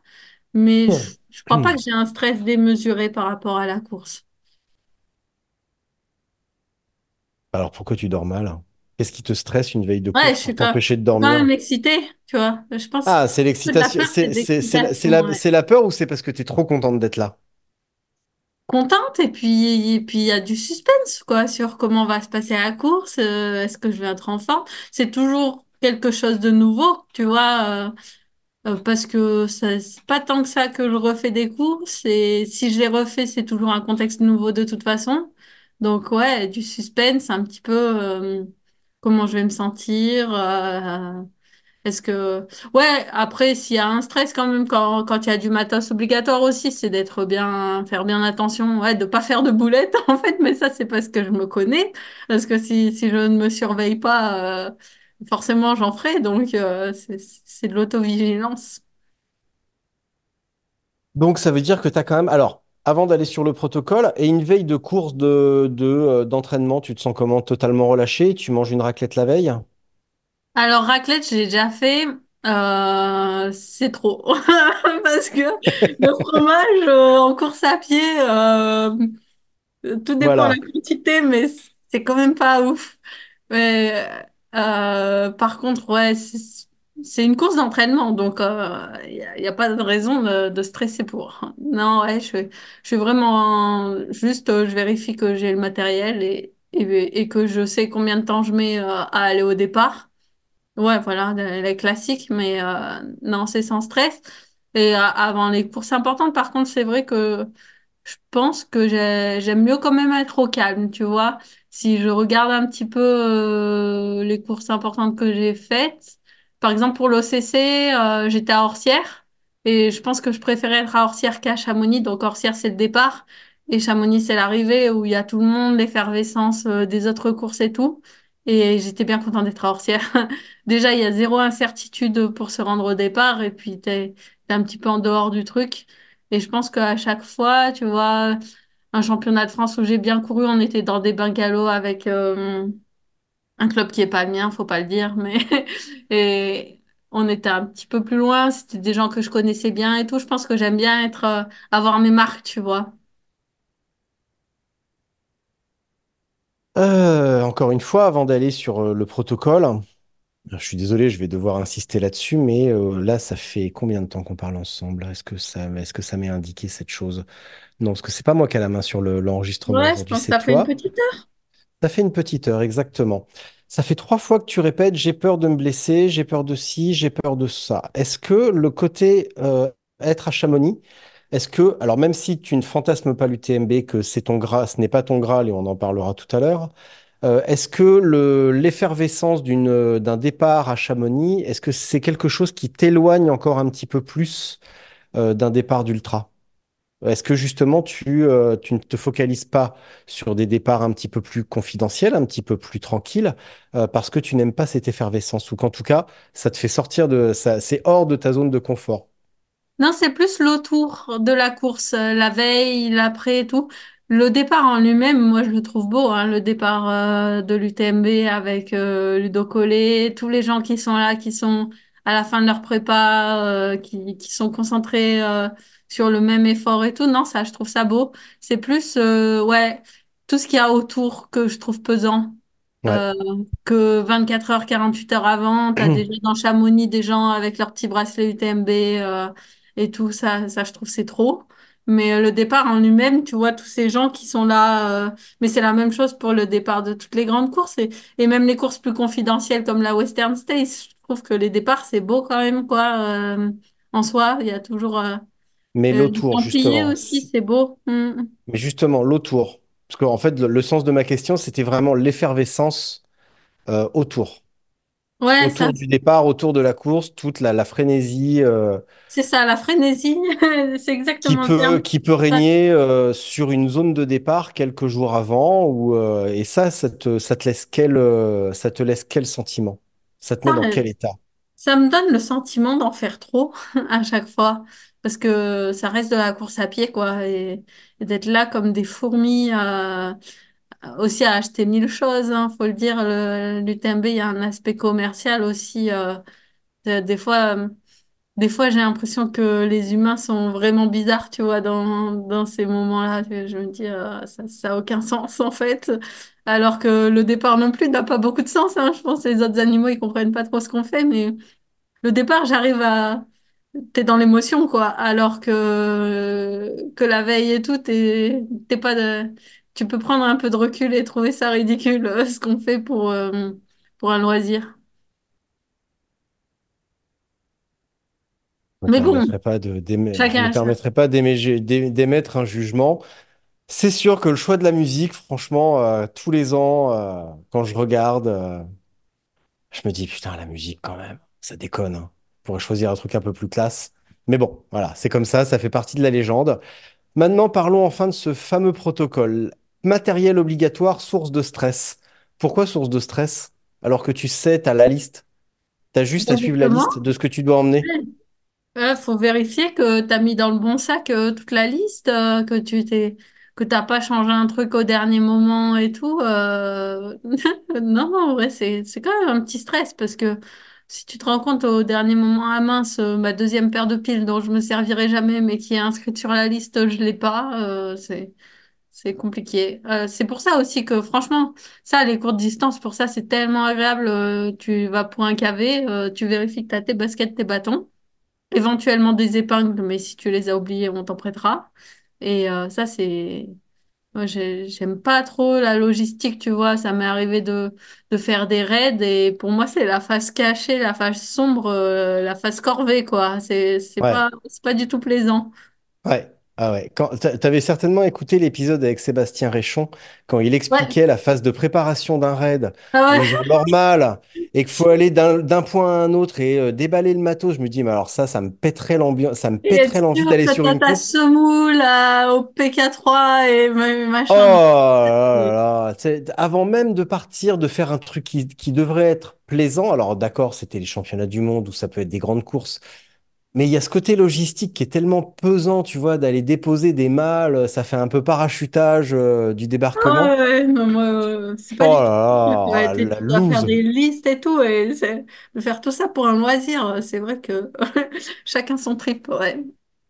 La Bah, course à c'est... pied, ça reste, la course à pied, ça reste modéré. hein. En plus, là, on parle, on parle des cyclistes. euh, les cyclistes, t'es quand même obligé de vérifier que ton vélo, euh, il, il est en, très bon état, que tu as tout testé et tout. C'est encore bien, bien plus pesant que, que ce qu'on a à faire pour la course à pied sur le matos. Alors, tu veux un exemple concret? Je vais te le dire. Je vais te donner un exemple concret. Je vais reprendre mon, mon WhatsApp. J'ai reçu ça à l'instant. Euh, tac, tac, tac. Donc, j'ai une de mes athlètes, Marie, qui vient d'arriver au Rwanda pour faire la Race Across Rwanda. Alors, ceux qui sont habitués euh, au podcast la reconnaissent parce qu'on avait fait un débrief après la Peak. Elle a également fait euh, la Gravel Trobrez l'année dernière et euh, tac, tac, tac. Oh, bah, je pense que je vais écouter. J'ai- J'écoute toutes Je les fois que pense. tu t'invites sur ton Ah, ah, podcast. bah, ah, bah, dis donc. Et elle me dit, alors elle est arrivée, pas mal occupée, tatati tatata, je ne serai pas sereine tant que le vélo ne sera pas remonté et testé. Et tout à l'heure, elle m'écrit, donc ça c'était hier, tout à l'heure elle m'écrit, c'est bon, ça roule avec euh, deux photos euh, d'elle euh, dans la jungle rwandaise. Donc euh, oui, le côté euh, Ah gravel ouais, mais je plutôt, comprends tout à fait, gravel ouais. plutôt VTT très boueux, bien défoncé. Ah bah ça c'est sûr que ça va lui plaire. Ouais, je comprends tout 750 de à D+, fait sur que 40 bornes. Tu peux être Ouais, très informé et tout, si, ton vélo, il y a un truc qui marche pas, euh, tu t'iras pas au bout de la course. Donc, euh, Tu veux vraiment qu'on parle de ça aussi maintenant? Parce que j'ai l'anecdote d'un mec qui a cassé sa patte de dérailleur la veille d'une grande course aïe, et qui a aïe. été, qui a, qui a fait la course sur un vélo de location, qui s'est euh, ruiné euh, pieds, mains et euh, accessoires indispensables sur une selle, sur une mauvaise position, euh, parce qu'il avait oublié d'emmener une patte de dérailleur de rechange, authentique. hein. Je cacherai son identité parce que c'est quand même Parce la que toi, par exemple, tu prends une patte de dérailleur de rechange euh, quand tu pars sur les courses. Non, c'était une manière un petit peu euh, hypocrite de dire que c'était moi le coup de la patte de dérailleur cassée. Ah, d'accord. En septembre, euh, je te rassure, moi, si je faisais une course de vélo, je penserais pas à prendre une patte de dérailleur en plus non plus, quoi. Bah pourtant, euh, pourtant sur nos trucs, c'est la, une des choses, enfin il y a deux, trois petites choses auxquelles il faut penser, mais la patte de dérailleur en fait, en fait partie. Et Et, ouais, mais non, mais- euh, et puisque tu as écouté euh, certainement euh, l'épisode, euh, un des derniers épisodes avec Sofiane Seili, euh, je te rappellerai qu'au kilomètre 70 de la Silk Road, il est tombé à cause d'un nid de poule, il a cassé son téléphone et sa patte de dérailleur. Évidemment, il en avait une de rechange car euh, il est très expérimenté, il a changé, il est reparti tranquille et il gagne. Donc ouais, absolument, absolument, absolument indispensable. Là où les pattes de dérailleur de rechange. Mais c'est vrai là, que nous, on a cette pression matérielle. c'est qu'il faut savoir la changer toi-même. Ah non, mais alors c'est pas ça, tout sur toi. tout ça, ça fait partie de la préparation avant et du, euh, ouais. Mm. du euh, pour reprendre l'expression de Victor Bouscavé, de diminuer la charge mentale pendant la course. En fait, c'est toute la préparation avant. Euh, et c'est également la, la- l'analogie qu'on fait avec la musique, c'est toute la partie répétition.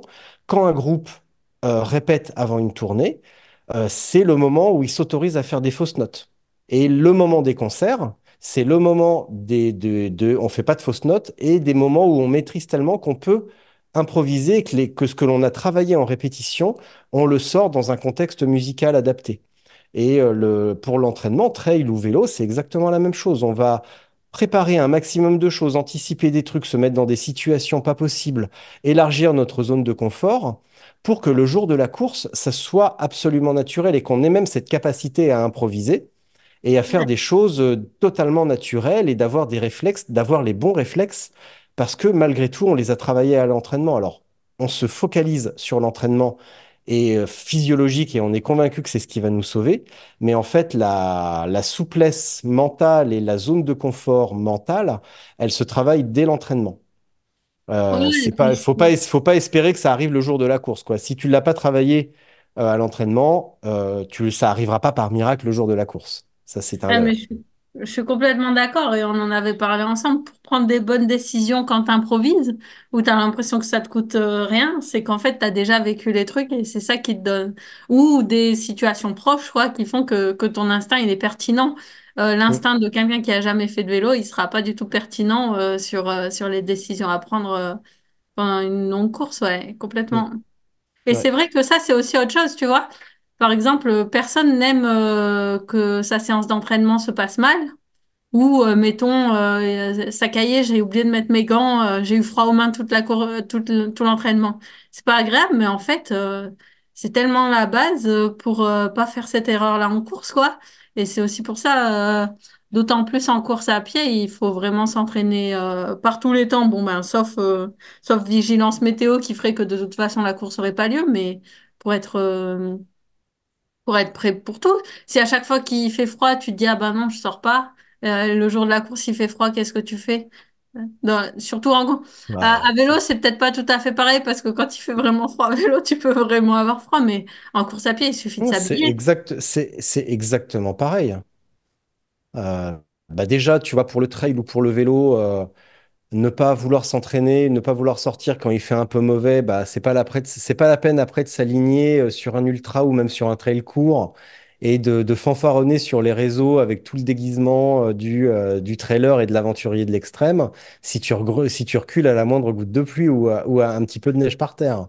Ouais, puis Et même sans vélo, aller jusqu'à fanfaronner, ça, ça crée un stress incroyable de, d'être là à regarder la météo sur laquelle t'as aucun pouvoir, à espérer que le jour de ta course, il va faire le, le temps que, que t'espères, alors que si t'es prêt pour tous les temps, euh, t'es relax, t'as juste à choisir les bons habits, quoi. exactement. Alors attends, je note un truc. Euh, Pendant que tu, tu notes, je, je- je précise quand même que j'aime bien quand il fait beau. Mais euh, il faut pas que ce soit un stress, euh, le fait qu'il fasse pas beau, quoi. Alors, le contrôle sur, euh, est-ce que, hum, est-ce que tu peux me parler de comment tu gères le contrôle? Là, tu l'as dit un petit peu, on n'a pas le contrôle sur la météo. Est-ce que tu peux développer un petit peu ce truc, par exemple, sur euh, les conditions météo, sur euh, tes adversaires, sur, sur, sur, quoi tu as le contrôle, toi? Ça revient à la notion de concentration. Ouais, c'est ça. Non, mais c'est vrai, c'est hyper important.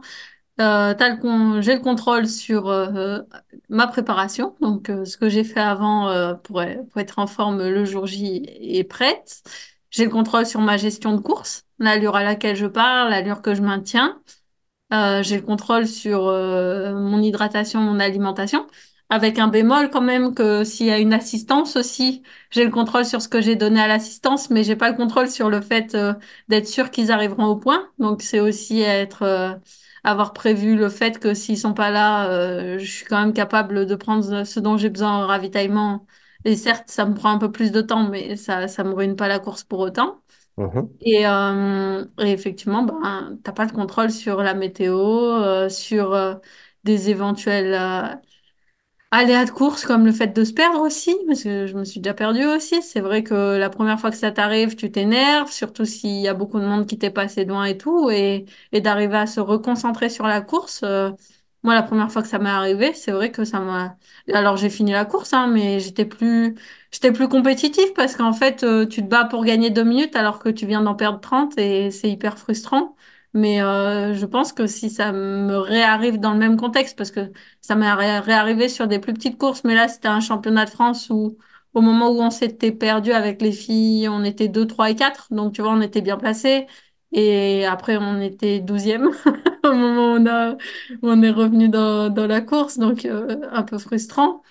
Mais euh, ouais, tout ça, c'est des apprentissages. Et juste, j'aimerais bien revenir sur le fait que tu parles d'adversaire.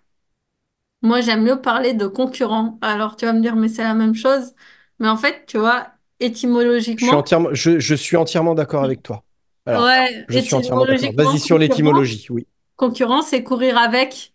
Et je trouve que c'est vraiment ça. Tu vois, on a la chance, on fait pas un sport duel comme, euh, comme le tennis ou Mm, d'autres sports où pour toi, ga- passer au tour suivant, il va falloir battre les autres. Nous, en fait, si les autres font une bonne course, en fait, en soi, ça change rien à la nôtre. On peut juste euh, s'aider. Et nous, chez les filles, on le voit quand même avec la densification du niveau. Ça aide vraiment à progresser. Alors certes, euh, il y a peut-être moins de victoires sur, euh, sur la feuille de papier, mais euh, en fait, si tu es tout le temps seul devant de 30 minutes, tu progresses pas. Et les, les autres, les concurrentes, les filles qui courent avec toi, elles t'aident vraiment à progresser, quoi. mm, Et effectivement, tu as zéro contrôle sur euh, leur niveau. Donc, euh, pour faire baisser un petit peu l'irritation à une veille de course, aussi se contrôler, se concentrer sur ce que l'on a à faire, sur le protocole, se concentrer sur ce que l'on peut contrôler et ne pas stresser sur l'enjeu qu'on peut pas contrôler, sur la météo qu'on contrôle pas, sur euh, le niveau des gens avec qui on va courir, sur euh, les têtes d'affiche présentes, qui pour euh, 99% des gens au départ, bah, ça ne concerne pas. Euh, moi, je peux me retrouver au départ d'une course, euh, si je me mets au trail et que je me retrouve au départ d'une course avec Kylian Jornet, sincèrement, ça va rien me faire parce que c'est, on va pas faire la même course. Alors moi non plus. euh, Enfin si, je serais très contente qu'ils soient présents euh, sur l'événement où je suis aussi. Mais oui, pour faire une photo, tu vois, pour, ça peut être cool. Mais de là à se dire, oh, putain, il y a Kylian Jornet, ça va partir trop vite. Qu'est-ce que j'en ai à foutre? De toute façon, je suis pas capable de partir vite. Ouais, mais tu vois, c'est marrant parce que là, on, discutait un peu de la différence les courses de prépa et les courses objectives. C'est vrai que ça, c'est quelque chose que j'aime bien sur les courses ob- objectives. Si c'est des gros événements, en fait, euh, personne ne s'attend à ce que je gagne. Alors que c'est vrai que ça, ça peut avoir un, un, un côté un peu inconfortable quand t'es à la maison et que globalement, t'es un peu la meilleure sur la liste. Les gens, ils croient que tu vas gagner absolument, alors qu'en fait, il y a toujours euh, potentiellement une fille qui s'est entraînée euh, qu'on connaît pas encore et qui, qui va, qui va Et, te battre, quoi. Et et d'autant plus qui sur une est, distance, et d'autant plus dans le Vercors. Donc, euh, donc euh, ça, ça, c'est un côté, moi j'adore être sur les gros événements pour ça, parce que je- que ce soit Sierzinal, l'OCC ou les Templiers, personne se dit Sabine, euh, Sabine, il faut qu'elle qu'il faut qu'elle gagne, quoi. Donc euh, moi je trouve ça vraiment apaisant, parce que hum, au pire, si tu fais une meilleure place que ce que euh, les gens s'attendaient, euh, Ouais, c'est très bon pour l'ego. Et puis si, si t'es si soit à ta place, soit derrière, en fait, euh, à part toi, euh, personne ne s'en rendra compte. Donc, et les gens qui te connaissent un petit peu, quoi. Mais. Et puis on se rend vite compte qu'en fait, une contre-performance, euh, ça, ça t'affecte toi avant tout, mais les autres gens, ils passent vite à autre chose. Hein. Ça les affecte assez peu, le fait que t'aies contre-performé. euh, c'est un peu triste pour toi, quoi, mais euh, sans plus. Ouais, d'une manière générale, tout le monde s'en fout quand même, hein. Quand on voit des, quand longs résumés de courses pour, justifier généralement une contre-performance, il y a quand même un certain manque d'humilité parce qu'il faut pas oublier avant tout que ça concerne que nous et que la plupart des gens s'en foutent absolument. C'est Stéphane Euh, Brognard, non, qui disait le sportif, euh, quelqu'un qui passe énormément de temps à justifier ses contre-performances. Exactement, ouais. comme ça dans ton podcast. Et, euh, et, euh, bah, et, euh, et c'est, c'est terrible parce que ça donne une indication, tu vois, ça, ça nous ramène à la première question de l'épisode d'aujourd'hui, c'est pourquoi faut, faut-il se s'oblige, faut-il vraiment passer sur ultra? Faut-il s'autoriser à rester sur des distances plus confortables? Euh, c'est aussi ça un petit peu, c'est le, le regard extérieur. Est-ce qu'on veut faire de l'ultra parce qu'on a envie, euh, pour des raisons tout à fait louables, de se prouver qu'on est capable de le faire, et ça, c'est pas un problème. Est-ce que c'est pour être le, euh, le héros du lundi matin et après, euh, et après faire des tartines et des tartines sur les réseaux comme on peut le voir? Là, c'est beaucoup moins glorieux quand même.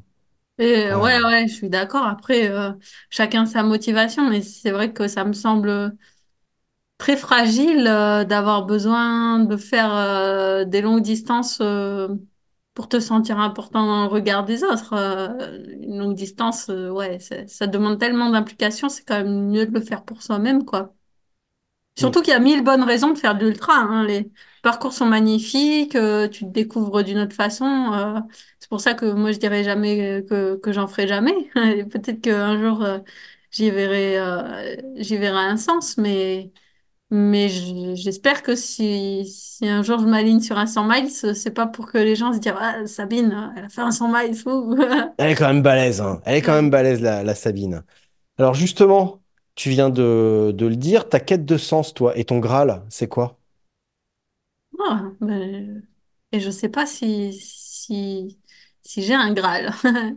Le- Qu'est-ce que je cherche sur les courses? euh, Ouais, t'as- mais je pense que j'ai de la chance, c'est que pour l'instant, je m'améliore encore. hein. Donc, euh, donc faire mieux à chaque fois. Donc, euh, soit courir plus vite, soit découvrir des nouvelles distances à mon échelle aussi, quand même, oui, parce que j'ai quand même constaté qu'à chaque fois que je fais un- une course un peu plus longue, euh, globalement, je fais une bonne perf. Donc, euh, c'est vrai que euh, tu vois, par exemple, faire, faire un format 100 km, c'est, quelque chose euh, qui m'attire. Cette, euh, cette année, je vais faire deux, deux formats 85. Donc là, eux, ce qui, ce qui me plaît dans les courses auxquelles euh, je ne suis pas encore inscrite, mais je vais m'inscrire, c'est euh, des courses. Alors, en Chartreuse, le Grand-Duc de Chartreuse, c'est c'est une course quand j'étais petite, mon père le faisait en relais avec des collègues, tu vois. C'est une course qui existe depuis très longtemps. Donc, euh, ça me fait envie de, de me dire, je vais, je vais faire, euh, je vais faire ce parcours toute seule. Je pense que j'irai le reconnaître aussi. Moi, j'aime bien reconnaître les courses, tu vois, parce que on- je profite quand même vachement mieux du paysage en, en reco qu'en course, hein, on va pas se mentir. hein. En course, on Mm. regarde, hein, euh, mais c'est furtif.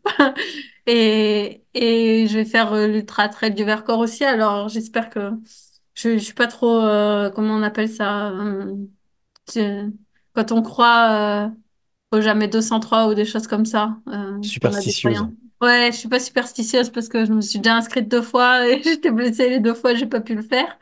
Donc là, je, je veux le faire parce que ça, ça part de chez moi, ça revient chez moi. C'est des sentiers que j'aime et tout. J'ai, j'ai envie de courir ici. Et, mais après, ouais, des 100 kilomètres et même, tu vois, par exemple, euh, aller découvrir l'ultra aux USA, tu vois, par exemple, louer mon appart ici, partir, euh, partir un hiver euh, dans le Colorado et découvrir euh, la culture ultra, tu vois, c'est c'est des choses euh, qui m'intéresseraient. Mais à chaque fois, je pense quand même sur ultra, j'irai sur des parcours qui me font envie, quoi. Et, et sinon, une autre motivation, ça peut être aussi quand même le, le niveau au départ, quoi, se, se confronter au meilleur. Quand tu fais l'UTMB, euh, t'es- t'as quand même euh, ton temps par rapport à, à ce qui se fait de mieux sur la planète euh, sur cette distance. Et, et Mm. tant qu'on est compétiteur, c'est quand même quelque chose d'important, ouais. Bon, tu cours, hein, tu viens nous le dire, tu entraînes. Euh, est-ce que tu appliques sagement les consignes ou est-ce que tu préfères euh, expérimenter un peu par toi-même? Est-ce que euh, est-ce que tu es une bonne élève de l'entraînement avec des tu te bases sur des études, des protocoles déjà euh, déjà bien connus? Ou est-ce que tu aimes bien euh, faire ta petite sauce euh, toi-même? Bon, t'es une mauvaise élève ou pas? je pense que j'ai eu deux phases parce que quand j'étais enfant, euh, j'étais bonne élève de l'entraînement. Je faisais euh, tout ce que J'aimais beaucoup aller à l'entraînement, je faisais tout ce que le coach disait. Euh, le coach, c'était Dieu pour moi. Donc, si, si, s'il écoutait telle musique, telle musique était bien. Euh, si, si on, s'il fallait pas aller plus vite que ça, fallait pas aller plus vite que ça. Si, s'il fallait être euh, vraiment, j'ai eu la chance d'avoir des très bons coachs qui m'ont aussi appris euh, à ne, tu vois, être play, à, enfin, à, à voir aussi la performance par rapport à soi et d'être, euh, de toujours tout donner. Tu vois, je faisais du ski de fond, donc mettons, on allait avoir un mauvais fartage, on s'est trompé, ben, ben, on fait avec le fartage du jour. euh, on, on va pas pester sur la personne qui a fait le choix du fart et, et on fait avec les conditions du jour, quoi. Et j'étais bonne élève, je pense, tout ce temps où j'ai eu des entraîneurs. Et maintenant, euh, le trail, globalement, je me suis quand même plus entraînée seule que... Et là, je, je suis beaucoup plus euh, à expérimenter. Euh, au contraire, tu vois, j'ai... J'ai... Alors, aller en club, c'est différent. Tu vois, quand, quand j'habitais encore en ville, que j'allais au club, j'aimais bien retrouver les gens et faire la séance prévue par le coach. mais ça n'empêche pas que c'était une ou deux fois par semaine. Donc en fait, le, le reste de la semaine, je faisais malgré tout euh, ce que je voulais. Et, euh, et par contre, être entraîné comme moi je le fais pour les autres gens à distance, en fait, moi, j'ai- j'aime pas du tout. Parce que euh, j'ai l'impression de faire mes devoirs, quoi. Alors que, euh, tu vois, le coach, coach écrit ça, j'ai l'impression que je suis obligée de le faire et tout, ça, ça m'enlève vraiment du plaisir. Alors que, mais je pense que c'est aussi le fait que maintenant j'ai des connaissances sur l'entraînement et, que j'ai quand même ma petite idée de ce que j'ai envie de faire. Je me connais bien aussi maintenant. J'ai l'impression que ce serait une perte de temps d'expliquer à quelqu'un euh, comment je fonctionne alors que moi j'ai l'impression de bien savoir. Alors autant, euh, J'aime beaucoup discuter avec d'autres coachs, de savoir comment ils font, de éventuellement évo- évoluer sur, euh, sur des façons de faire, euh, des avis euh, et, et tout. Enfin, heureusement que j'évolue quand même, j'ai j'ai 35 ans. euh, si, j'espère que je vais quand même encore évoluer dans ma façon d'entraîner, mais, mais c'est vrai que, et même, tu vois, avec ceux que j'entraîne, j'essaye vraiment que, que ce soit pas des ordres que je donne, quoi, qu'ils aient pas l'impression de faire leur devoir. Si, S'ils me disent euh, désolé Sabine, j'ai pas fait l'entraînement, mais sois pas désolé. En fait, euh, c'est euh, soit tu tu pouvais le faire et tu es pas allé c'est toi qui es déçu, c'est pas moi. Et soit tu pouvais pas le faire et en fait euh, c'est normal, ça arrive à tout le monde quoi de de pas pouvoir faire un entraînement quoi. Mais hmm, c'est vraiment hyper important pour moi de de pas avoir de pas donner des ordres et de la même façon que j'aime pas recevoir d'ordre en fait. Donc euh, c'est c'est pareil. Et toi, en tant qu'athlète, est-ce que tu t'entraînes d'une manière plutôt académique ou est-ce qu'on pourrait dire que tu as des méthodes un petit peu atypiques? Ou est-ce que, non, non, c'est très classique, euh, ou est-ce Non, que c'est c'est assez entre les deux? cla- c'est assez classique, hein, parce que moi, je suis persuadée que dans les sports d'endurance, en fait, euh, il n'y a pas vraiment de magie, hein. Il y a des fondamentaux et en fait, euh, si tu les fais et que tu essayes de les faire bien, les fondamentaux, euh, t'es pas obligé euh, d'inventer des choses très extravagantes euh, pour, euh, pour que ça marche. Et, et globalement, quand on invente des choses extravagantes, c'est surtout pour distraire les gens parce que l'entraînement peut parfois sembler euh, un petit peu monotone, mais en Mm, trail, on a de la chance d'avoir quand même beaucoup de qualité à travailler. Donc, euh, donc c'est, c'est moins monotone que plein d'autres sports d'endurance.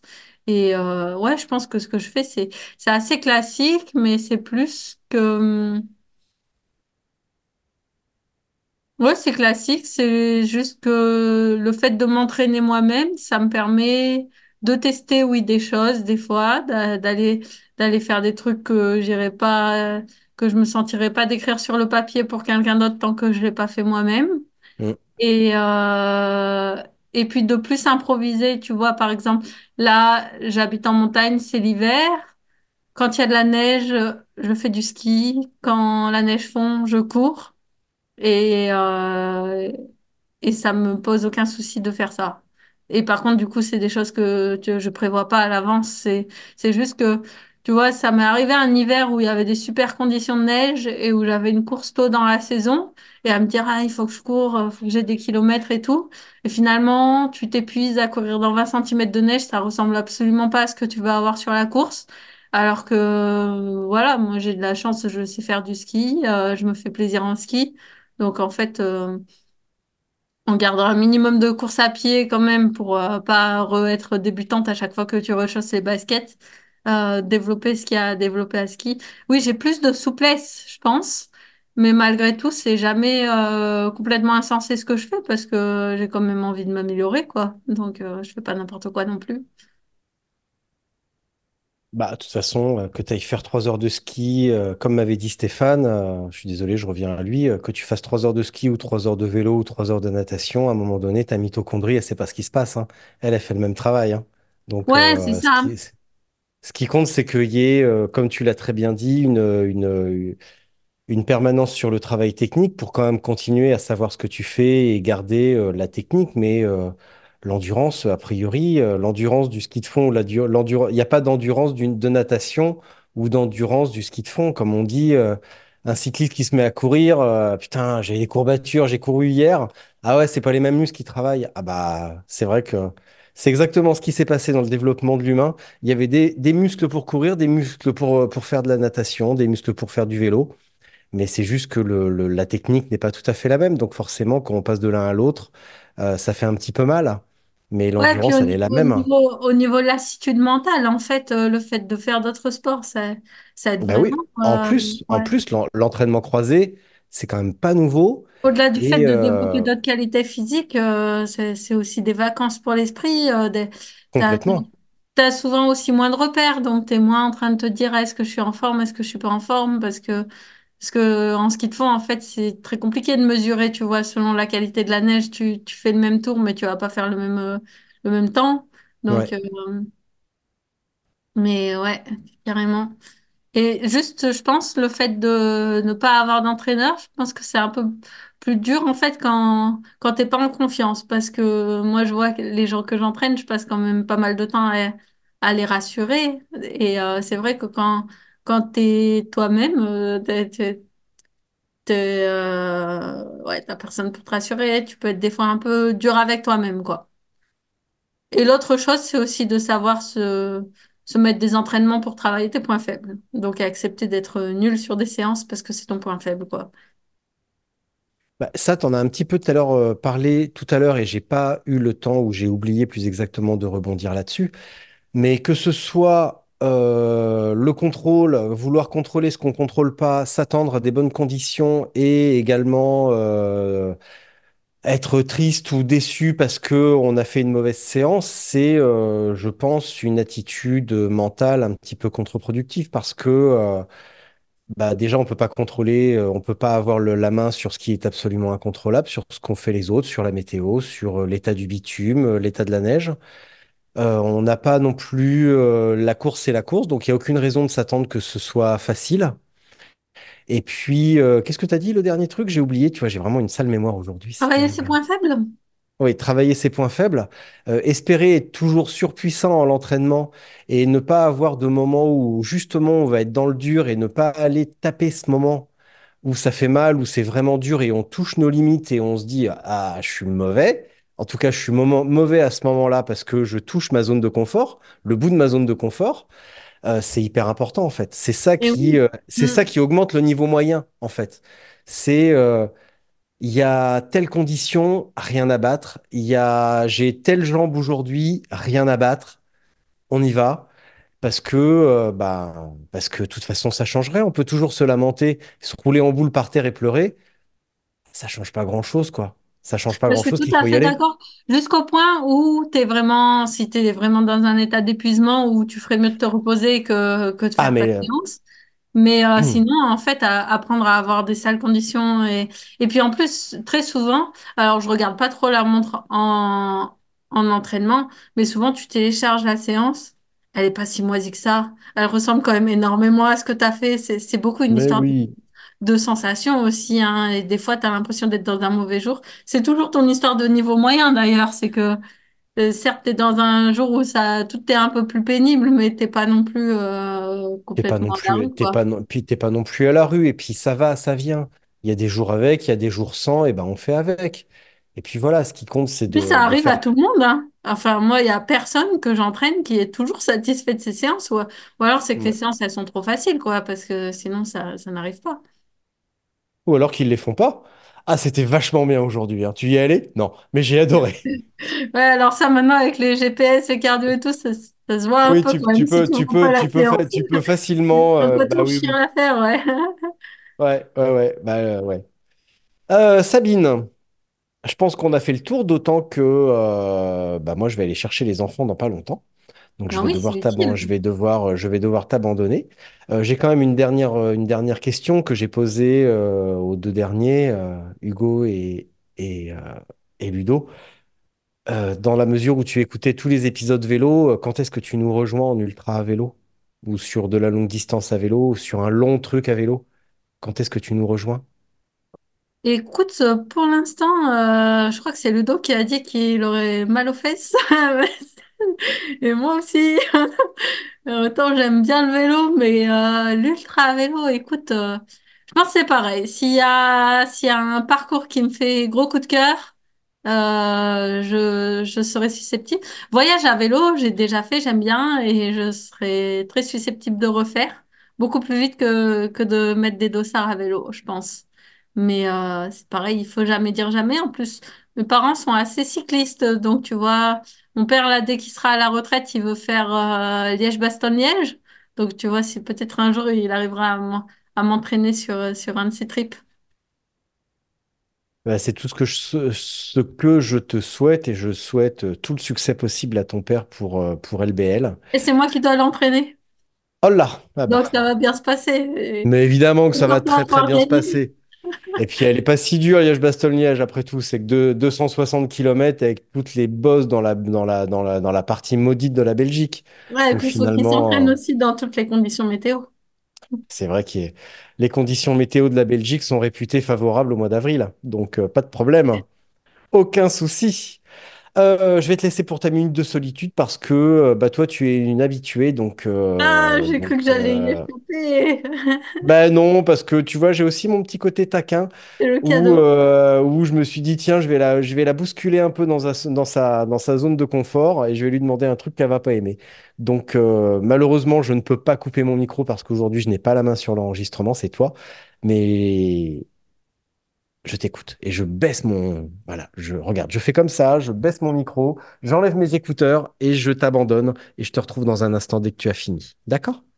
Ouais. En tout cas, merci beaucoup en Eh bien, avance. merci à toi, Richard.